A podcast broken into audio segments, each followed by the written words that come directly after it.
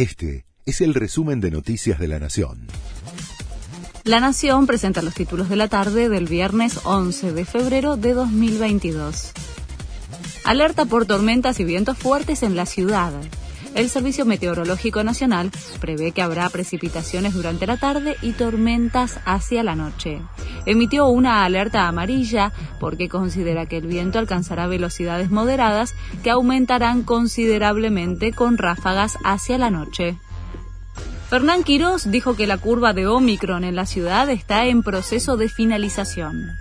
Todavía no está terminada, pero se ve con mucha claridad la tendencia que si no cambiara en los próximos días y semanas, seguramente representará el final de esta ola, dijo el ministro de Salud porteño.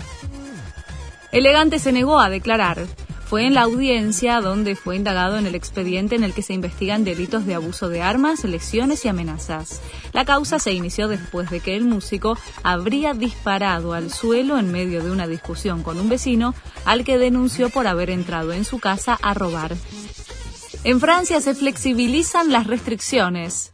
Por la baja de casos de coronavirus a causa de la variante Omicron, el Ejecutivo francés anunció que dejará de ser obligatorio el uso de los barbijos en los lugares cerrados y en el colegio desde el 28 de febrero si tienen un pasaporte vacunatorio.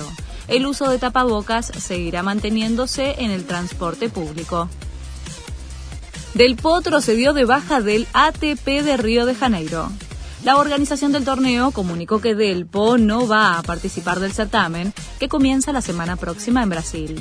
Después de la eliminación prematura en el Argentina Open, el tandilense se dio cuenta de que está muy lejos de sentirse competitivo para el circuito. Este fue el resumen de Noticias de la Nación.